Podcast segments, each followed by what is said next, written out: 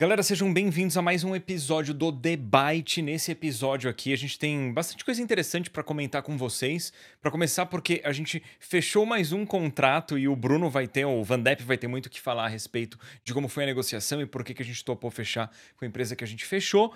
Teve polêmica envolvendo o Elon Musk também, que eu sei que o Van Depp quer desenvolver bastante o assunto. Teve polêmica de um jogo indie que não necessariamente é indie, sendo indicado para o prêmio de indie no Game Awards. E a gente vai comentar depois sobre a chegada da Gamescom ao Brasil. E se der tempo, a gente fala do PlayStation Portal. Galera, bora!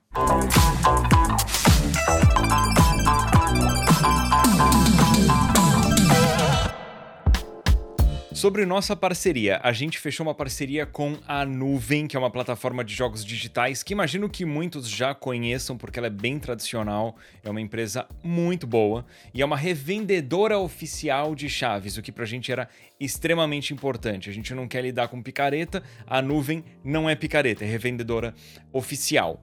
Daí na parte de merchan, de publi, vamos mencionar que eles têm pagamento flexível, fazem parcelamento, eles têm um sistema de drops que é basicamente um sistema de cashback. Você faz uma compra lá, você ganha drops, com drops você consegue depois abater o valor das suas compras. A Nuvem é uma empresa que favorece o mercado brasileiro, o mercado nacional.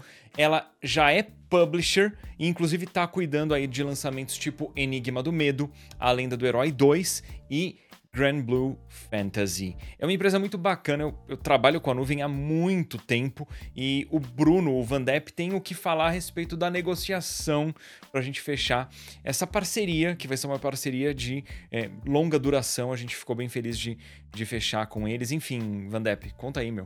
Não, que nem a gente fez com o nosso parceiro do mês passado, eu acho que é legal passar, trazer vocês, na verdade, um pouco para esse, esse bastidores e como que é feito toda essa questão. Pro, pro patrocinador do, do, mês passado, a gente queria algo mais rápido realmente para aproveitar Black Friday, né? E, e, todo esse momento que é em alta para quem trabalha com marketing e publicidade.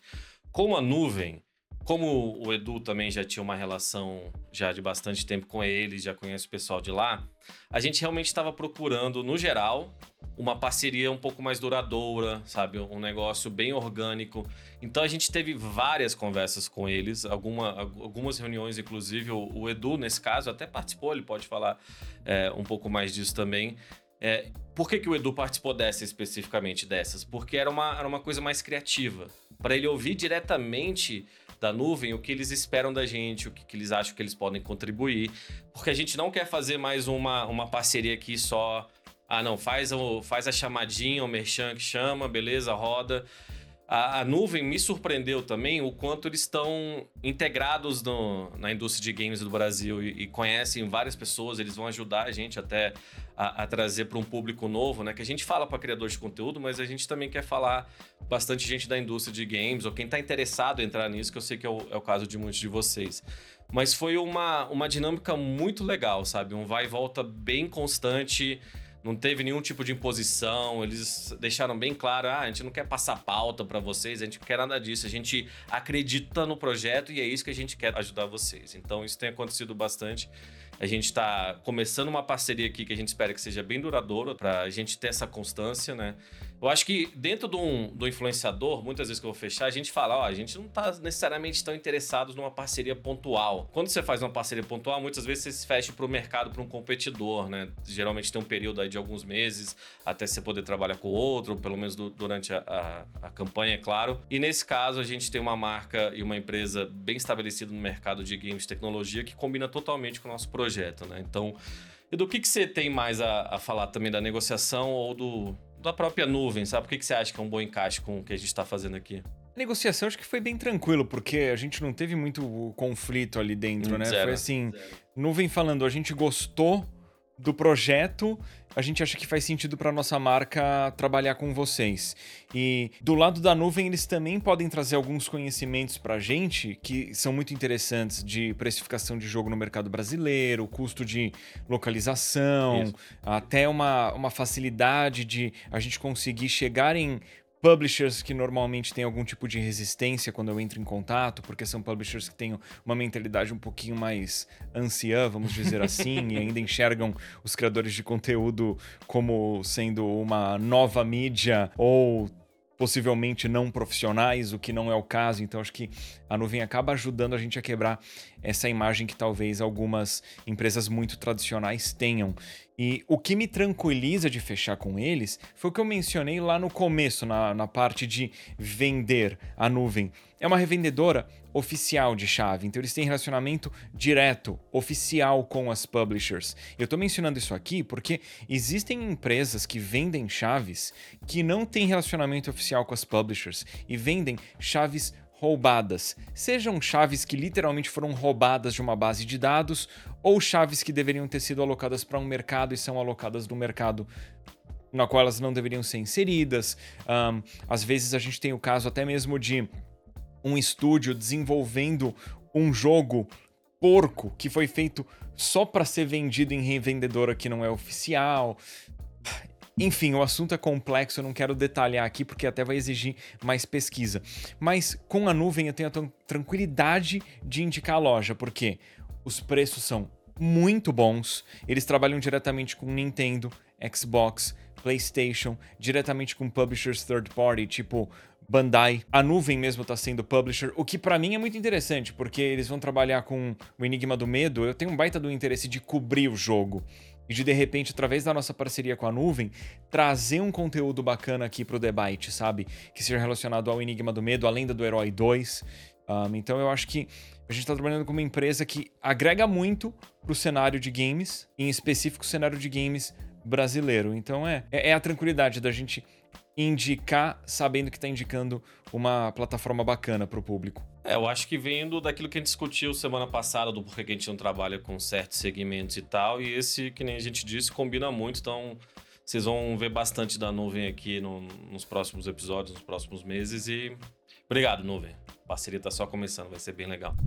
Bom, e vamos dar início aqui, né, à parte de conteúdo noticioso e opinativo do debate, né, com as coisas que aconteceram essa semana e o que, é que a gente achou disso, qual é a nossa visão a respeito desses fatos. Para começar, e já vamos logo começar com uma polêmica relativamente recente, já que ela aconteceu mais ou menos da metade para o final da semana, a gente está falando de Elon Musk, mais especificamente de mais uma pataquada do Elon Musk, tá? Inclusive, olha, já vou logo dizendo para quem for deixar aí nos comentários, né, que ama o Elon Musk ou quer defender o Elon Musk, você pode querer defender o Elon Musk o quanto você quiser.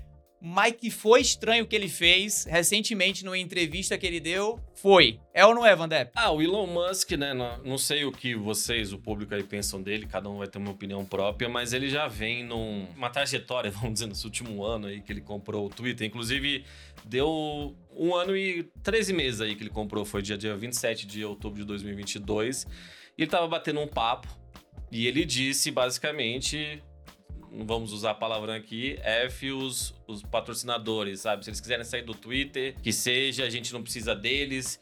E aí ele falou um negócio muito curioso que não faz muito sentido para mim, até vocês podem opinar, ele falou: "O público vai saber que se os patrocinadores saírem, né, do, do Twitter ou do X, desculpa, vai ser culpa deles, ninguém vai me culpar. E o cara falou, mas. E o entrevistador até questionou isso falando, né? Mas eu acho que eles vão saber, porque as marcas não querem estar associadas a alguém que é, no mínimo, volátil, vamos dizer assim, né? Que você não, não sabe o que vai sair da boca dele, o que ele vai fazer, justamente do nada.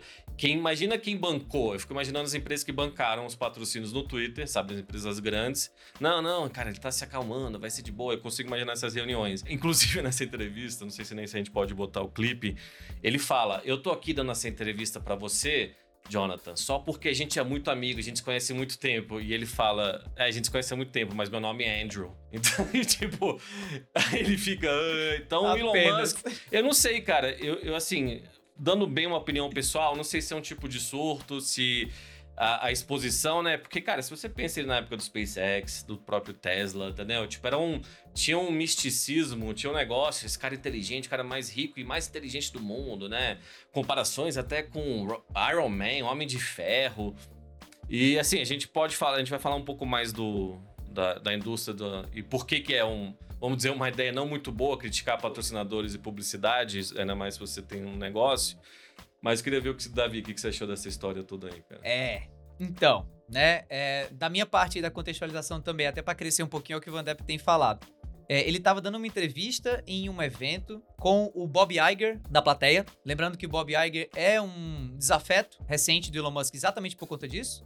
Porque as empresas do grupo Disney é, né, se, se, posicionaram contra é, algumas atitudes dele relacionadas ao Twitter e tudo mais, e por isso né, anunciaram que vão tirar os anúncios e tudo mais. Então, ele aproveitou que o desafeto estava lá na plateia. é o mais. CEO da Disney, para quem não. CEO da Disney, perdão, Bob Iger, exatamente. Quem também estava na plateia era a Linda Yacarino, atual CEO do, do Twitter, ou seja, ah, a pessoa que vai ter que resolver esse problema. E curiosamente ela também já se pronunciou a respeito, defendendo o chefe, obviamente, né, tal, mas de, tentando dar uma passada de pano e tudo mais. É, e, e assim, a, a parte que eu acho engraçada é que ao mesmo tempo que parece que foi um, um desajuste por parte do, do Elon Musk, né? Um surto, qualquer coisa do tipo e tudo mais. É importante também mencionar que a gente está prestes a lançar, se não me engano, posso estar enganado, depois eu coloco no, no, na pós-edição, é a data de lançamento do Cybertruck. Mas a gente está muito próximo do lançamento do Cybertruck, que é o grande próximo lançamento da Tesla, e obviamente que é, da qual a Tesla depende muito, né, para continuar crescendo como empresa, de capital aberto e tudo mais. E eu não me surpreenderia nada se isso fosse, tipo, algo pensado para gerar aquele zoom, zoom, zoom, puxando de um portfólio de táticas que o Donald Trump e até outros políticos que a gente conhece um pouquinho mais é, fazem uso da tal da, não só cortina de fumaça, mas também da, da, da, da tática de chamar atenção para si, pra meio que fale bem, fale mal, mas fale de mim, né? Mas você acha que isso afeta as vendas da Tesla positivamente, cara? Eu não, eu não sei se alguém vê. Eu entendo, é um, é um bom ponto para trazer, tá? Mas Inclusive, queria saber a, opinião do nosso queridíssimo Eduardo sobre o Cybertruck, né? Mas será que realmente, tipo, eu não sei, eu não tô falando que ele não faz coisas a la Donald Trump, que nem você falou, nesse sentido de só jogar alguma polêmica, chamar atenção. Isso funciona hoje em dia, sem dúvida nenhuma. Eu vi ele até com a jaqueta que ele tava, né? Ele tava com uma jaqueta. Jaqueta de, de, aviador. De, de, aviador. É, eu sou Tom Cruise, assim. Ele tá, eu acho que ele tá numa fase se achando, entendeu? Tipo, ele tá se sentindo bem, entendeu? Então, é o que me parece. Mas enfim, Eduardo, o que, que, você, o que, que você acha disso? Cara, eu vou mandar aquele clássico. Eu não tenho uma opinião formada, mas é porque, para mim, o Elon Musk é uma, uma figura complicada de se ler ele parece que ele tá fazendo o contrário daquela trajetória do vilão que vira herói. Sim, isso que eu tô Não é? A impressão que eu tenho é que, assim, ele era um. Que nem se falaram, era um cara meio místico, assim, né? Tipo, era, era uma entidade. Meu, que cara bacana, revolucionário. E de repente parece que ele tá virando um vilão, mas ao mesmo tempo ele tem uma autenticidade dele estar tá defendendo o que ele acha que é certo. Independentemente de ser certo ou não, ele acha que ele tá certo, ele quer defender o, o lado dele. Então, nesse ponto eu não consigo falar, putz, ele ele está errado de agir como está agindo, porque se legitimamente acredita naquilo, é, ele demonstra que não está com medo de expor as próprias opiniões, que é algo que rola muito na internet hoje em dia, né? Você tem uma opinião que vai contra o que a maioria pensa, você tem que ter receio de expor aquilo por causa de movimento em manada, por causa de caças bruxas. Ele pelo menos não tá tendo medo de expor o que ele pensa, mas concordar com o que ele diz, eu acho muito irresponsável ele expor as coisas da maneira como ele expôs na entrevista, porque daí sai um monte de anunciante do Twitter. Vamos supor que o Twitter, o X, é, não tem mais como manter a operação.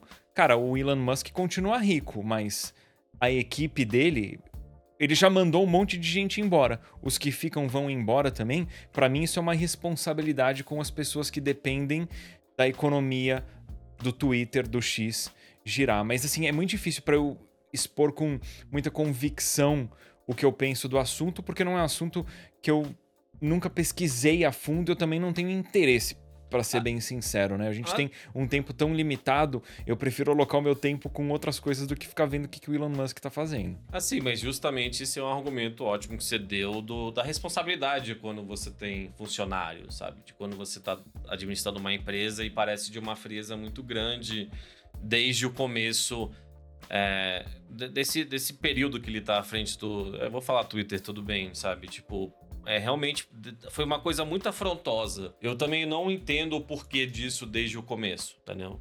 É, Eu me lembro que até o, a, o primeiro dia no Twitter tava com uma, com uma pia, né? Porque tem uma expressão kitchen sink, né? Jogar a pia é tipo, não, destruir. Tipo, não, não. Você... É let that sink in.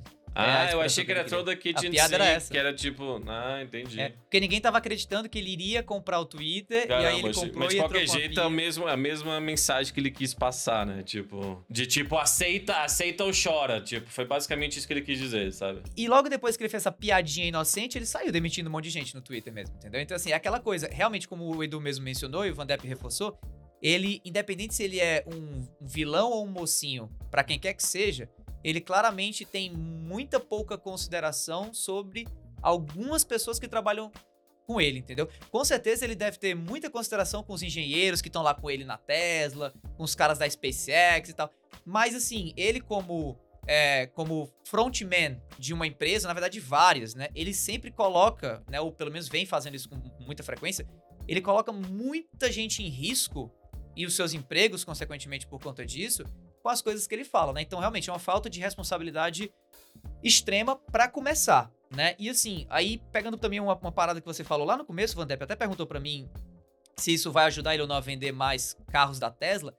Eu, eu, eu infelizmente, tendo a, a achar que sim, sendo bem honesto. Por quê? Porque o brand que a Tesla hoje tenta trazer, usando inclusive a figura do Elon Musk, é dessa coisa, sabe? Tipo, contraventora, entendeu? Tipo, é aquela é aquele aspecto de, de falar sobre liberdade de expressão como se fosse alguma coisa que não tem uma carga de responsabilidade gigantesca atrelada a ela, né?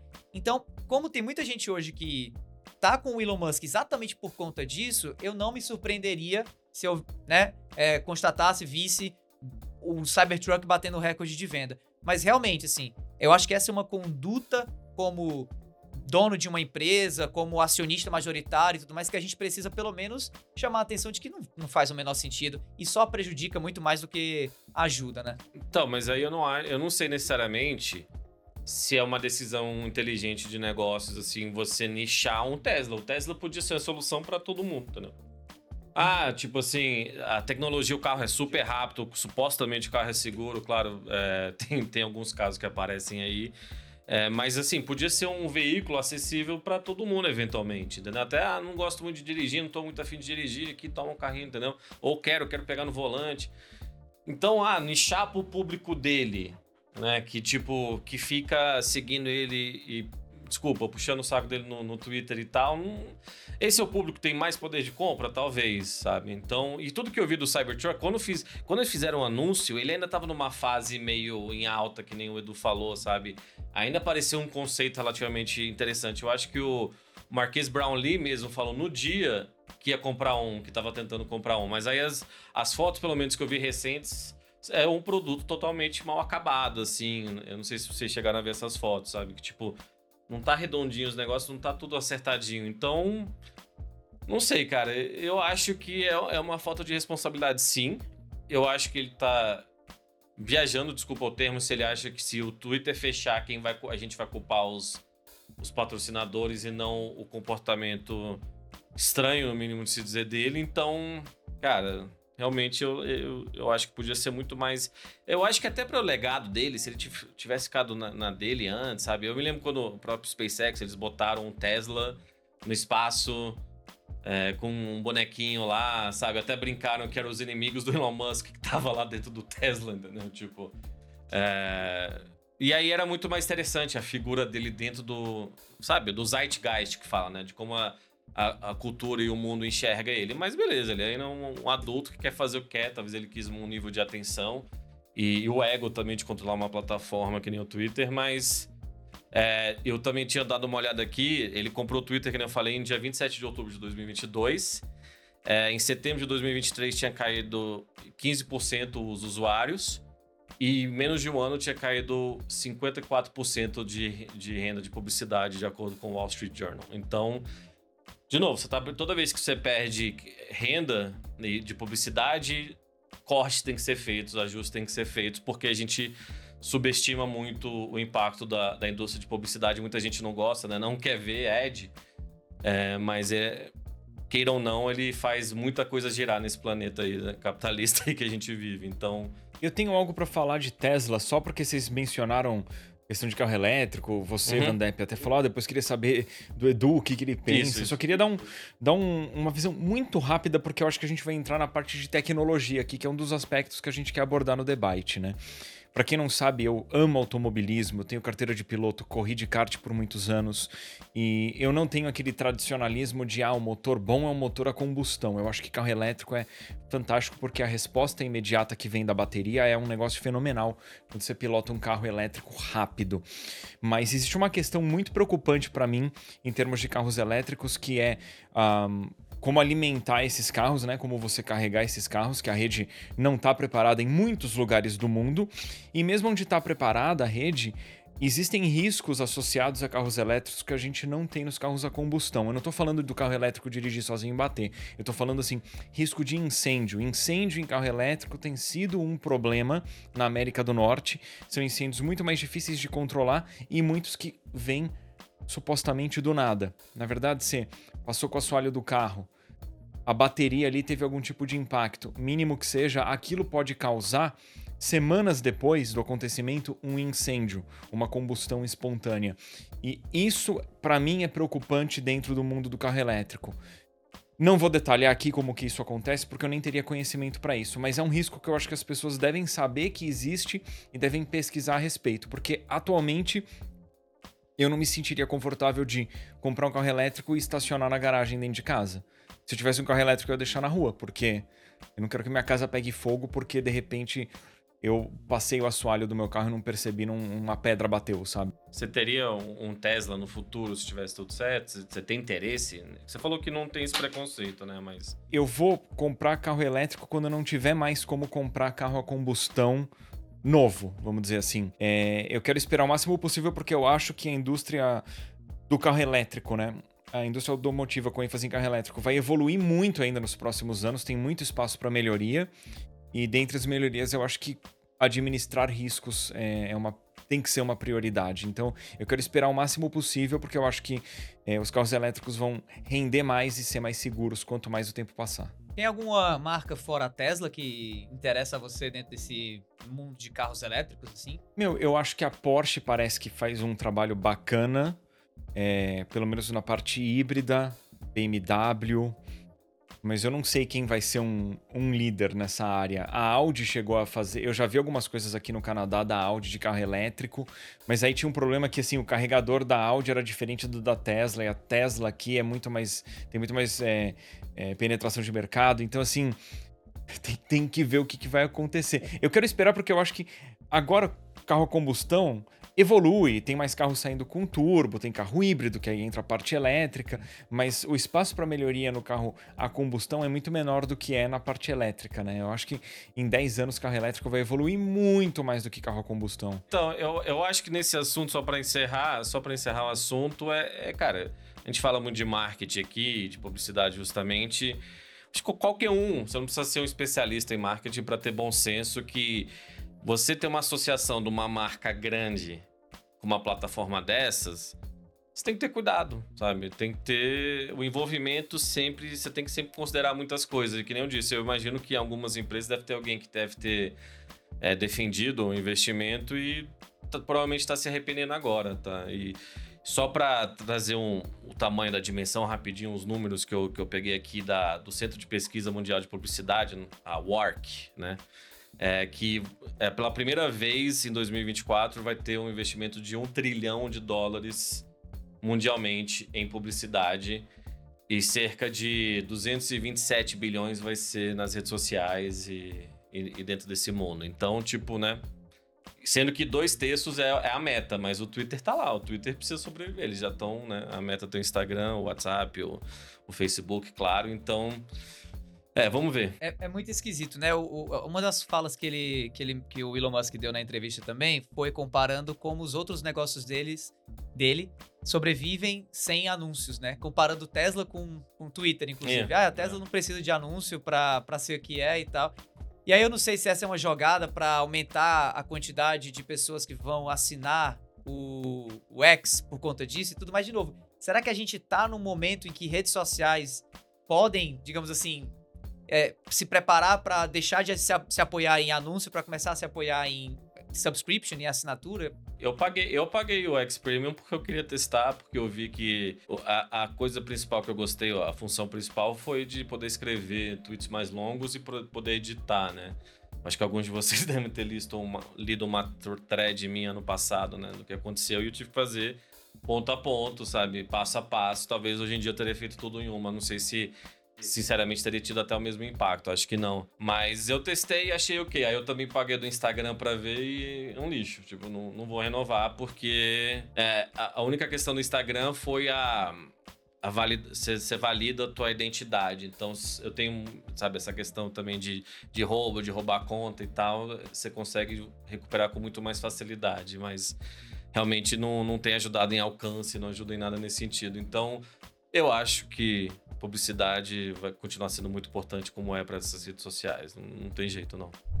Bom, continuando o assunto de polêmicas, saindo agora de Elon Musk e entrando no mundo dos games, né? A gente passou até alguns episódios do debate sem mencionar a The Game Awards, né? E a gente já já vai ter o evento acontecendo. E nesse evento, nesse The Game Awards 2023, em comparação com os outros anos, está acontecendo bastante polêmica, assim, né? E uma das polêmicas principais é ao redor da temática dos jogos indie, ou melhor dizendo, da categoria melhor jogo independente. O que é que tá acontecendo assim? Tá lá a categoria jogo independente, com vários candidatos e tal. Dentre eles, um candidato, digamos assim, destoa. Não destoa pela estética, porque se você bater o olho, inclusive, né, vocês vão estar assistindo agora algum clipe do game, ele tem cara de jogo indie, né? Nome de jogo indie, chama Dave the Diver, mas o processo de desenvolvimento dele, quem tá por trás desse processo de desenvolvimento, aí sim gera algumas questões. Isso por quê? Porque o David the Diver foi desenvolvido pela Mint Rocket, que é uma, um estúdio, digamos assim, parte da Nexon, que é uma empresa coreana enorme, responsável por muitos outros jogos, além de David the Diver, né? Então, algumas pessoas no Twitter, no X, enfim, em outras redes sociais também, começaram a chamar a atenção disso. Peraí, por que que a, uma empresa que é basicamente, né, que é feita de funcionários da Nexon, né, que é uma empresa gigantesca, tá concorrendo com o seu game David the Diver a melhor jogo independente, né? Aonde que tem, o que é que tem de independente nisso daqui? E curiosamente, uma das, um dos jogos que não está competindo nessa categoria é o próprio Baldur's Gate 3, que é um jogo da Larian Studios, que é um estúdio independente, né? E aí fica aquele questionamento: o que é um jogo independente hoje em dia? O jogo independente, ele é uma estética, ele tem a ver com o processo de desenvolvimento do game, ele tem a ver com a quantidade de pessoas que ficou envolvida durante o processo desse jogo. O que significa um jogo indie então? Edu, o que é, que é um jogo indie? Então, que difícil, né? Cara, para mim, o, o jogo indie é o jogo independente. Eu acho que tá no nome. Eu não acho que a gente deveria ter que ultra desenvolver e explicar o que é um jogo indie. É um jogo independente. É um jogo que é feito por um estúdio que não tem que prestar contas para uma publisher, para investidores. É um jogo que pode ser desenvolvido de acordo com a visão do seu desenvolvedor, dos seus desenvolvedores, sem forças externas mandarem o que deve ou não deve ser feito dentro daquele jogo.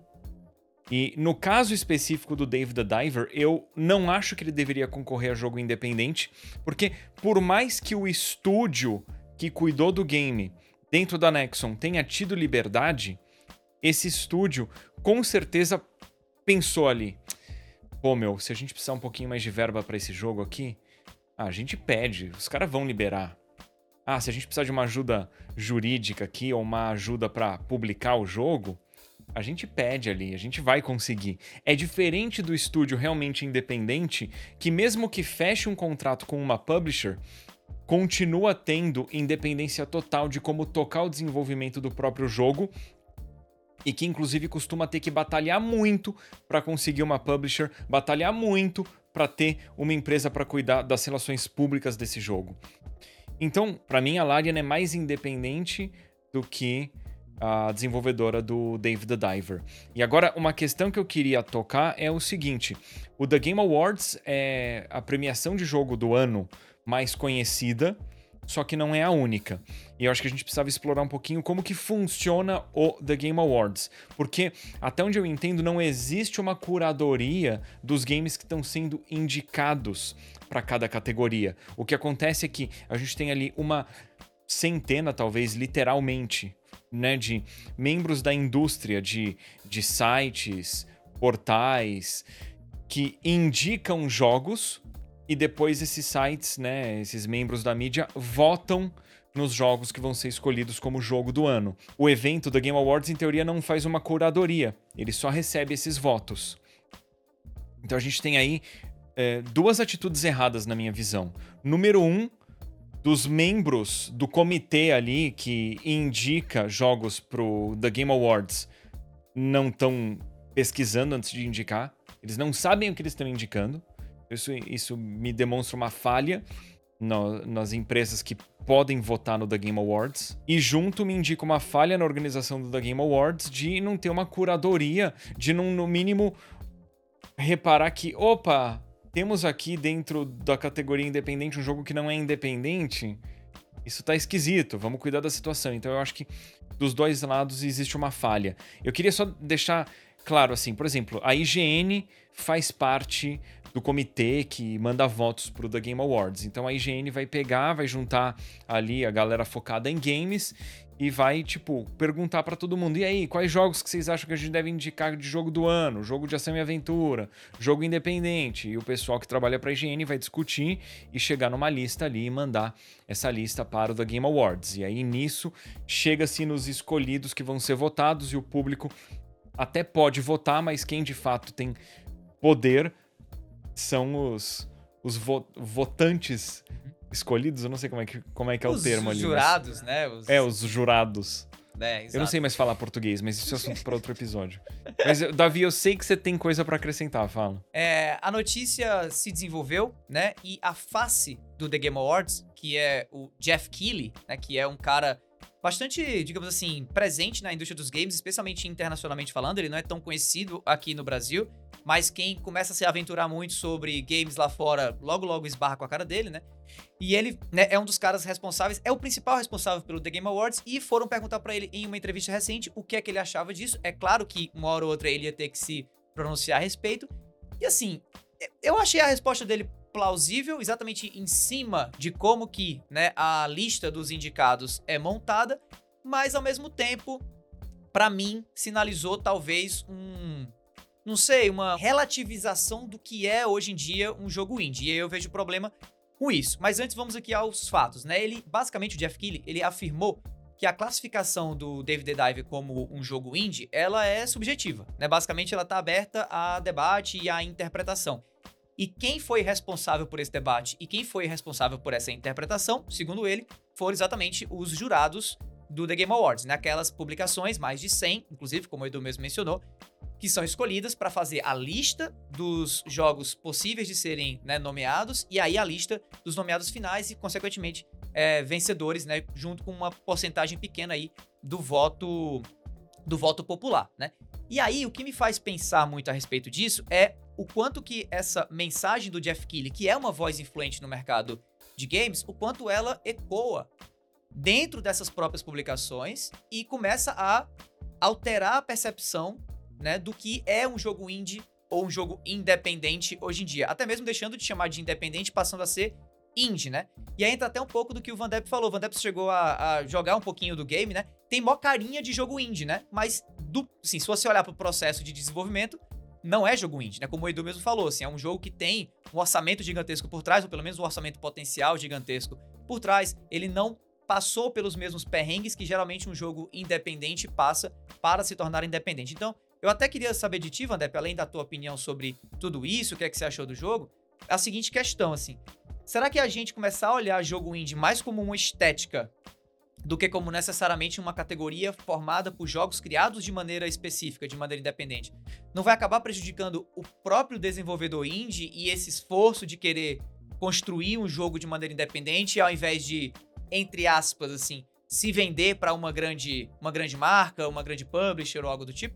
É que eu fico pensando na dinâmica justamente dos funcionários da, da Mint Rocket, né? Que se não me engano são 30.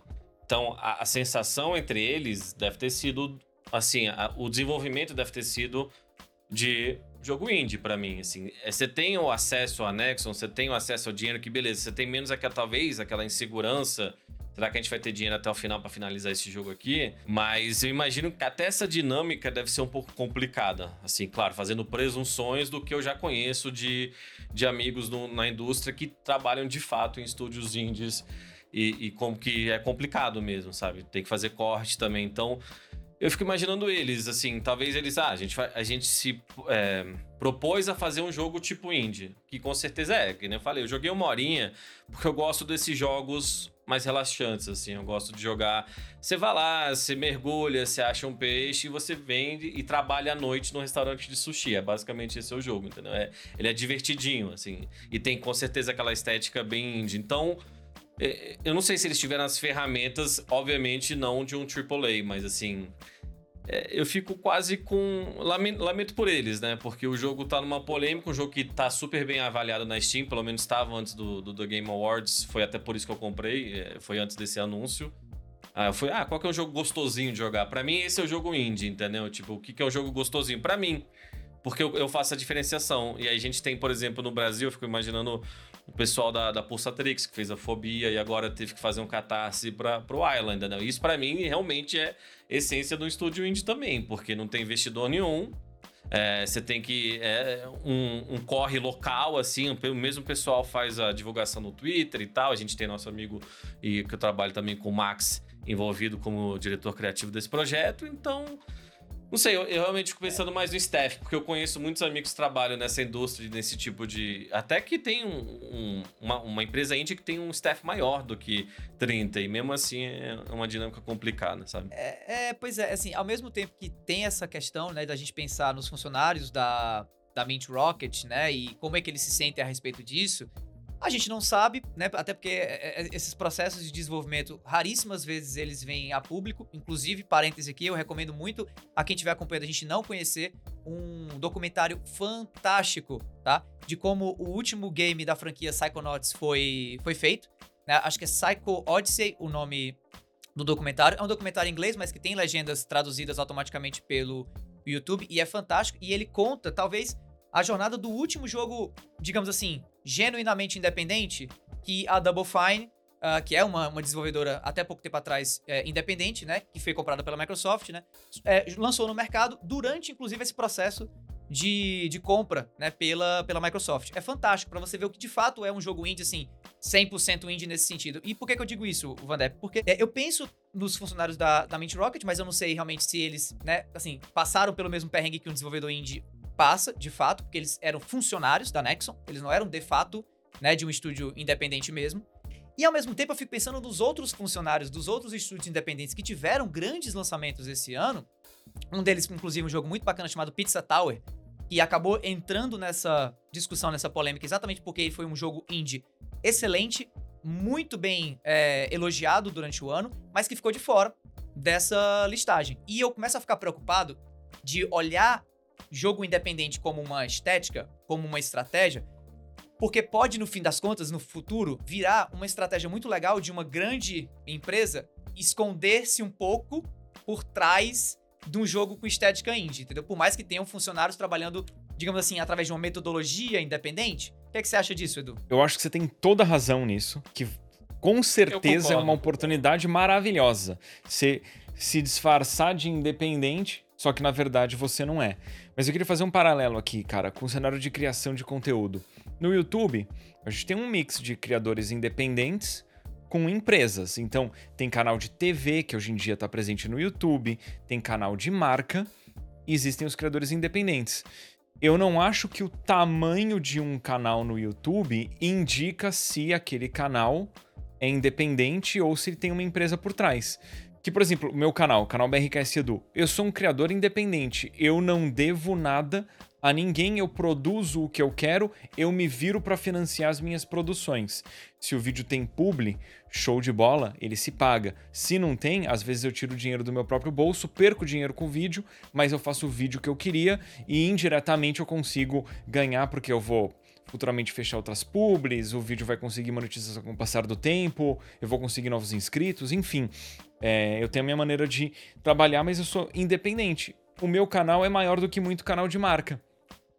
Só que o meu é independente e o da marca, mesmo sendo menor, não é. Porque o de marca tem que dar satisfação para acionista e tem seus funcionários que também têm as suas próprias opiniões ali dentro e enfim a, a gente tem esse paralelo que eu queria fazer que é meio que para justificar bom a Larian para mim é independente só porque o Baldur's Gate 3 é gigante e vendeu sei lá 10 milhões de unidades aí é o que se estima pelo menos a última vez que eu me informei ele deixa de ser independente porque assim Stardew Valley vendeu mais do que Baldur's Gate 3 e ninguém vai falar que o Stardew Valley uh, não é independente.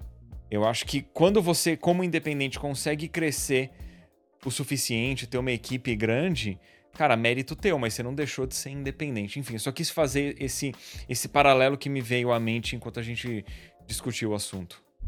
Como criador de conteúdo, eu sempre gostei muito de eventos de games, tive o privilégio de ir em vários, inclusive a E3, por exemplo, era um evento que eu amava ir porque eu lia sobre a E3 nas revistas quando era criança e de repente eu fui pro evento. E um evento que eu não tive o privilégio de ir no Brasil é o Big, mas em breve estarei nele e ele tá maior ainda porque o Big agora vai estar tá dentro da Gamescom América Latina que vai rolar no Brasil.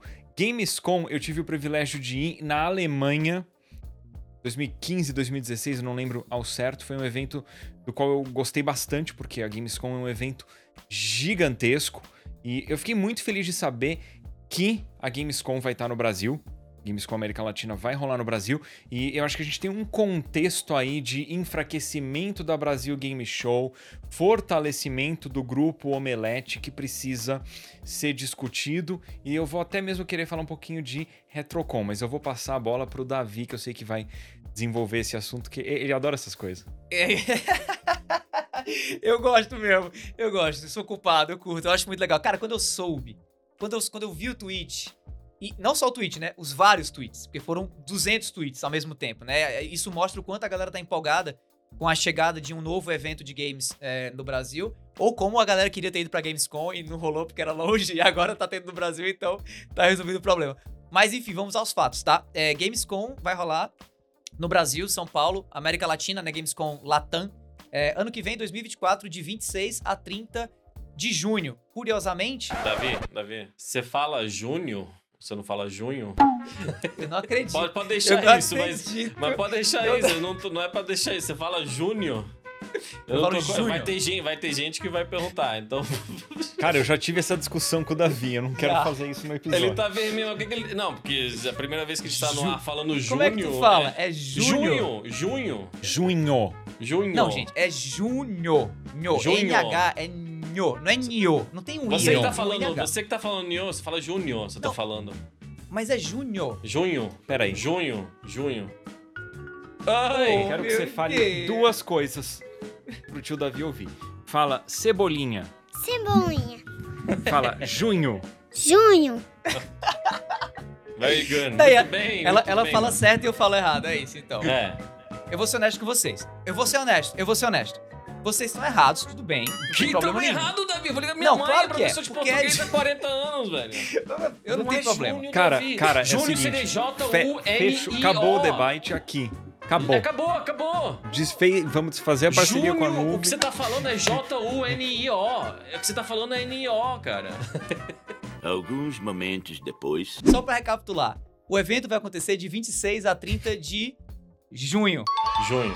É isso, perfeito. Junho, a organização vai ser composta por empresas não só relacionadas diretamente à Gamescom. Então, para quem tá achando que vai ser um evento, ah, vão, vão vender a marca e aí o pessoal do Omelete vai colocar a marca aqui. Não, não, não, não. Metade da organização vai ser direta das empresas responsáveis pela Gamescom lá na Europa e também Gamescom Ásia, né? Já que a Gamescom já aconteceu fora do velho continente, né? Juntamente de organizações relacionadas aos eventos daqui, tanto a Big Festival, né? Então, vai ter gente do, do Big, assim como também pessoas da Omelete Co, né? Ou enfim, do, do grupo Omelete, digamos assim. E aí, só pra dizer de novo, o Big, pra deixar claro, o Big não deixa de existir e ele vai virar uma área dentro da Gamescom, provavelmente uma área relacionada a jogos independentes, né? Para finalizar essa contextualização, eu acho importante também é, destacar que nós não tivemos na Brasil Game Show desse ano presenças de PlayStation e também não tivemos presenças de Xbox, né? PlayStation estava lá, mas estava lá de maneira muito, digamos assim, muito sucinta, né? Com algumas estações espalhadas pelo evento. E Xbox realmente não estava de maneira nenhuma, né? É, ao mesmo tempo, esse ano, enquanto a gente está gravando esse episódio aqui, inclusive, tá rolando a CCXP, né? Que é um evento da Omelette Co, né? Da, do grupo Omelette. E lá estão não só Xbox com um stand dedicado, como também Nintendo tá lá. Então isso já nos faz crer que a equipe de organização da Gamescom, é, a Latam, que vai acontecer ano que vem, tem uma boa relação com esses grandes players do mercado. Então, eu não sei se dá pra gente cravar isso agora, porque realmente seria rumor e a gente não tem nenhuma informação oficial a respeito disso. Porém, eu acredito que dá pra gente imaginar que a gente vai ter um evento realmente robusto, né? Começando esse calendário de eventos de games no Brasil a partir do dia 26 de junho. Obrigado, É isso. obrigado. E você falou do, da CCXP, Davi. Além do stand do Xbox, tá- Phil Spencer está no país, né? A gente foi convidado até para conhecer ele. Eu não vou poder, vou viajar esse fim de semana. O pessoal do Xbox chamou a gente. É, inclusive tinha um evento hoje que eu não, tô, não fui porque eu tô com vocês aqui também, viu? Então esse, esse programa aqui. Mas enfim, eu acho que o enfraquecimento da BGS é em grande parte, tem, tem várias razões para isso. Tinha aquela transição para evento de influenciador, mas esse caso desse último evento nem isso, né? Então não tivemos stand de YouTube, Twitch nem TikTok que teve em 2022. Então ficou meio que num limbo, né? O Davi foi lá, gravou um monte de coisa, não sei inclusive como você foi tantos dias, mas é, ele foi gravar umas coisas pro Edu. É, mas não sei, eu já não me sinto tão bem lá. né? eu entendo a, a importância de ir nesses eventos. A gente até falou, acho que no, no, no episódio piloto da, de ninguém tava orçando muito, querendo pagar um valor justo para participação em stands e tal. Mas, como sempre, competição é excelente. Então, imagino que agora nos escritórios de BGS eles estão pensando em como combater isso. Beleza, tem uma maioria da gente que vai na Gamescom, provavelmente vai na BGS também. Mas tem gente que só consegue em um. Sabe? Depende. Será que a Gamescom vai fazer uma movimentação ah, para atrair criador de conteúdo? Eu tô curioso nisso. Entendeu? Como que vai ser essa questão? É a primeira deles. Não vai ter nada disso? Vai ser um evento bem de games mesmo? Inclusive, talvez vocês conheçam, existe uma diferenciação específica que faz a Gamescom ser a Gamescom? É só porque na Alemanha mesmo é a principal? Como funciona? A E3 era muito focada em anúncios, mas era um evento fechado para a mídia que, num determinado momento, abre para o público, mas com pouco público presente e com dias de mídia. A Gamescom tem dia de mídia, mas o foco do evento é ser aberto para o público. E a Gamescom na Alemanha é gigantesca, é um mar de pessoas acessando o evento. E a Gamescom tinha muita novidade também, dava para testar muito jogo em antecipado, tinha muitos anúncios. Então, você falou da Tokyo Game Show, para mim eram os, os três pilares do mundo dos games em termos de anúncios. E3, mais forte de todas era. Isso há 5, 6, 7 anos atrás, tá? Pelo menos a minha visão. E3 era a mais forte de todas. E aí, em seguida, a gente tinha Gamescom junto da Tokyo Game Show, muito fortes. Em função de pandemia, em função de também organização não tá atendendo as, as vontades das empresas, ah, não, não tá agindo da melhor maneira, eu acho que a gente teve aí enfraquecimento e inclusive cancelamento da E3. E no geral, os eventos físicos, para mim, os eventos presenciais, se enfraqueceram bastante. Mas eu acho que tem espaço ainda para evento grande rolar. Para mim é muito mais impactante num momento concentrado a gente ter um monte de anúncio do que que nem tá sendo hoje em dia que a gente tem vários anúncios ao longo do ano no equivalente ali das apresentações da Nintendo Direct, Xbox Showcase. É, eu prefiro muito mais os eventos focados que nem era a E3. Eu, eu acho que Gamescom América Latina vai ser forte e eu confesso que eu empolgo mais para ir para Gamescom Latam do que BGS. É, No atual momento eu empolgo mais. Você veio pra Retrocon, né? Vocês podem falar um pouco da, da impressão de vocês, mas rapidinho sobre a E3, Davi, você chegou aí, vocês se conheceram lá, não foi? Você Uhum. foi de qual- quais anos vocês foram pra E3? Que eu fui em 2015 e 2018 e- e foram. Tipo assim, o evento em si eu não achava nada demais, assim, estar. Principalmente 2018. Eu não. 2018 eu não achei nada super interessante estar lá no. Mas eu pude ir na, justamente na conferência da Microsoft 2018, foi bem legal. Mas assim, tá no piso lá, eu realmente não. A de 2015, sim, a de 2018 eu achei mais fraca. Eu fui 2016, 2017 e 2018. 2016 foi muito legal. Uhum. Aliás, os três anos foram bem legais, já, já entrego logo, tá? Mas é, é claro que, é claro que de 2016 pra 2018 houve uma defasagem, assim. Eu senti que 2018 já não tava mais é, a coisa tão, assim, né, bombando como tava em 2017, como tava em 2016. Né, eu participei das coletivas de imprensa de praticamente todas as empresas, tanto Microsoft quanto Ubisoft, como também fui até pra da Bethesda, que rolou também e tal. É, e assim, cara, é, era, né? Pelo menos assim, algo absurdo. E uma parada que eu gostava muito e que realmente, assim, os novos tempos mudaram bastante e por isso isso se perdeu, era a possibilidade de ser um evento fechado pra imprensa, pelo menos durante alguns dias, mesmo assim. É, é diferente de como a BGS mesmo faz, de ter um dia de imprensa, que não é nem um dia, né? É, é uma manhã, e que durante essa manhã nada acontece. A real é essa, né? A E3 realmente era um evento dedicado pra imprensa, tanto que um- uma característica que nunca, infelizmente, gente, assim, mas nunca, nunca quem hoje vai pra esses eventos, mas não foi pra E3, vai poder presenciar, e que eu presenciei, acredito que você também, Van Depp e o Edu, eu tenho certeza absoluta, porque tava lá também quando eu tava, e que tinha muito na E3, é, são as pessoas da indústria Hum. andando pelo, pelo evento, sabe? Então, assim, eu lembro demais, e óbvio que eu vou lembrar por conta do que eu vou dizer agora, eu lembro demais de almoçar e da minha frente, assim, duas, duas mesas pra frente, tava o Hideo Kojima, nós trocamos olhares, inclusive, mas eu acho que ele não lembra disso. Eu nunca esqueci, certo? Mas eu lembro demais disso. Eu, eu tenho até hoje uma foto é, com o Shuhei Yoshida, que pra mim é também uma figura, assim, importantíssima pra, da história de PlayStation, assim como Shigeru Miyamoto é pra história da, da Nintendo. E eu consegui a foto com ele, basicamente, ele andando, assim, pelo corredor, e eu tava olhando assim, cara, aquele é o Shuhei Yoshida, e eu tinha uma camisa no canal do YouTube que eu tinha, sobrando, e aí eu decidi dar pra ele. E aí eu dei pra ele assim, dei de bobeira. E aí ele perguntou se a gente não podia tirar uma foto pra poder marcar o momento, sei lá o quê. E eu quase fui ao chão, né? E aí eu me recompus e tiramos a foto. Então assim, Eu quero compartilhar um momento meu desses. Na E3 em que tinha Horizon Zero Dawn com um trecho jogável, eu testei o Horizon Zero Dawn junto do Phil Spencer. Muito É, doido, então, né? é, Ela proporcionava essas coisas que justamente que eu falei. A diferença pra mim em 2015 2018 é gigantesca. Em 2015 teve essa, essa sensação de. Né, eu tive reuniões lá, minha empresa pagou pra eu ir na época Zubo.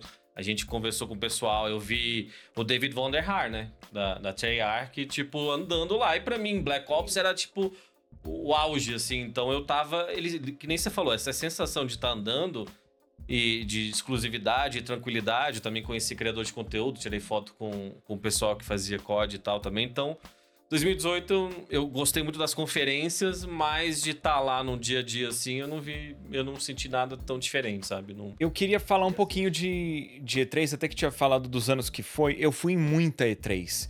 E pra mim foi assim, cara, sonho realizado. Só que tem uma diferença muito grande entre a minha primeira E3, que é 2012, e as outras. Que eu fui em 2012, aí eu não pude ir nem em 2013, porque 2013 batia a data com a minha formatura. E 2014 eu não podia sair do Canadá, que eu tava esperando sair minha residência permanente.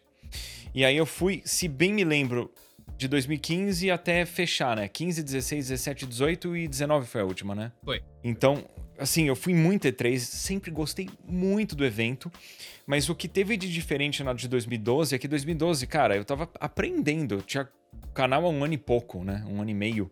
Então era tudo muito novo pra mim. É, eu não tinha horário marcado com empresa nenhuma, eu fui pra curtir. A Machinima me levou e eu fui assim pra conhecer outros criadores que estavam na Machinima. Na época nem tinha o termo criador de conteúdo, era tudo youtuber, né? Conheci outros youtubers e fiz uma ação com um jogo que chamava Hokkien, que era um jogo que você controlava aqueles robôs, eu me mechas. lembro disso. É. lembro demais. Eu lembro disso. E daí, a partir de 2015, eu ia, assim, mas com convite feito. A maioria eu fui sem ter que bancar a viagem. Era alguma empresa bancando, só que eles não faziam nada obrigatório meu de, de cobertura. Não era publi, era assim, cara, Edu, a gente quer que você esteja na nossa conferência, vamos bancar tua E3, pode ser? Eu? Beleza. E aí eu ia, sei lá, eu fui em, em alguns anos via Xbox, mas eu não deixava de estar presente em conferência de PlayStation, eu ia em stand da Nintendo. E o que era muito legal é, como era fechado para pra imprensa e eu tava com horário marcado em tudo, cara, eu testava muita coisa. Tipo, Zelda Breath of the Wild, eu tive horário de uma hora para jogar o game. Mario Maker também, eu fiquei acho que meia hora ou uma hora jogando o jogo, dedicado naquilo. E vi apresentações fechadas, eu vi apresentação fechada de Vampire que é da e eu adoro a Nod como estúdio, né? Eu cheguei a ver teste fechado de The Last of Us Part 2 e Ghost of Tsushima. E para mim isso era muito marcante. A gente não tem mais isso rolando na indústria, pelo menos comigo não tem rolado. O que tem rolado às vezes é convite para evento fechado, mas é diferente. Parece que o evento fechado ele não tem aquele cara, a palavra certa não é glamour. É, ele não tem aquela paixão. É, exatamente. É. O evento fechado ele é muito certinho, a E3 era muito corrido, então naquele corre era tudo meio que no improviso, Muito sabe? doido, mas era uma sensação muito específica de estar tá lá, de fazer é. parte da indústria, era uma legítima, você ficava legitimidade, né, de, de tipo, OK, eu tô aqui, eu conquistei, não assim necessariamente só uma conquista pessoal. 2018 eu fui inclusive pago pela Microsoft também, mas sei lá, é, eu também não sei se, se ele vai voltar, né? Não, acho que não vai. Acabou a pandemia depois. Não... É uma pena, porque era um, uma sensação muito específica mesmo. E eu quero muito ir numa Tokyo Game Show. Muito, muito, Bom, a gente vai fazer muito. a cobertura de lá, nós três. Exatamente, direto. Direto de lá. Fazer, um, fazer um episódio de lá no ano que vem. E se tudo der certo, o meu japonês já vai estar tá bom o suficiente pra me ah, comunicar. Pra, ser, pra comunicar pra gente, pedir comida pra É, vai ser complicado. Vai ser Edu, a gente tá balançando a cabeça e você... Aí, pede aí pra nós. A gente come. Bom, galera, espero que vocês tenham curtido mais esse episódio do Debate. Agradecemos novamente a Nuvem pela parceria, pelo patrocínio. E muito também agradecemos pelas informações que eles vão poder nos providenciar para melhorar o nosso conteúdo. Acho que vai ser uma parceria extremamente promissora e confiram a nuvem porque eles vendem aí games com preços excepcionais e inclusive são publisher agora também. Pessoal, obrigado pela atenção de todos.